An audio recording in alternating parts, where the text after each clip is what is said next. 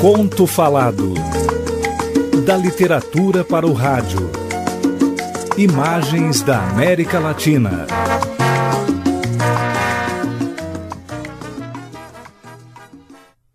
No Natal, os meninos pediram um barco a remo.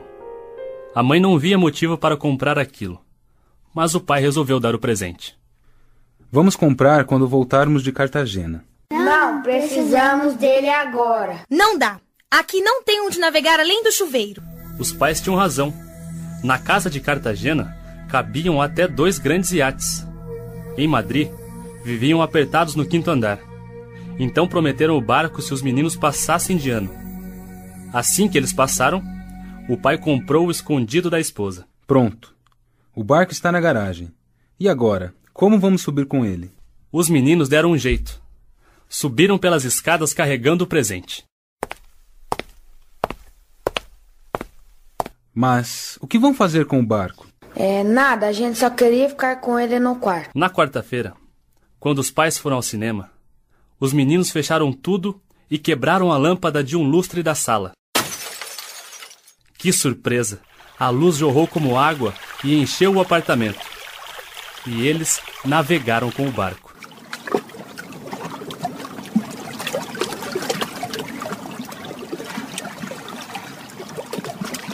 Como a luz acende só apertando o botão? A luz é como a água. A gente abre a torneira e ela sai. Assim, continuaram navegando nas noites de quarta-feira. Quando os pais voltavam, os meninos já estavam dormindo. Alguns meses depois, querendo ir mais longe, os dois pediram equipamentos de mergulho: máscaras, pés de pato e tanques de ar. O pai ficou bravo. Já é ruim ter um barco que não serve para nada. Agora quer equipamentos de mergulho? E se a gente ganhar a medalha de ouro na escola? Não, nem assim. No fim da discussão, os pais não se decidiram.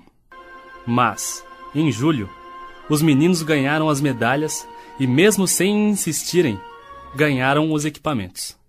Na quarta seguinte, encheram ainda mais o apartamento e mergulharam como tubarões. No fim do ano, os dois foram os melhores alunos da escola. E agora?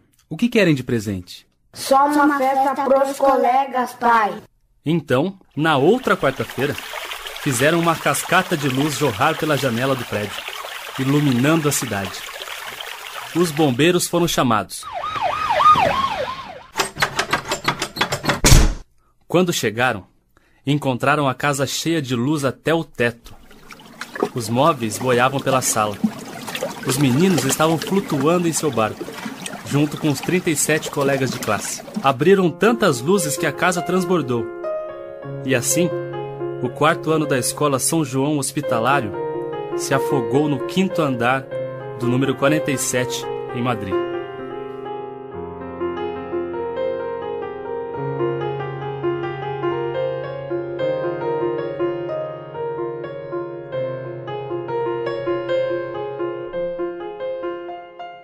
Você ouviu A Luz é como a Água, da coletânea Doze Contos Peregrinos, de Gabriel Garcia Marques. Adaptação, produção e edição, Mônica Chagas.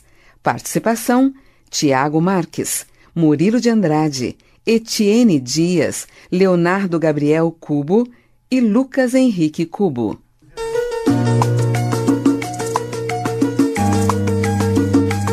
Conto Falado, da literatura para o rádio. Imagens da América Latina. Orientação professora Cissa Guirado.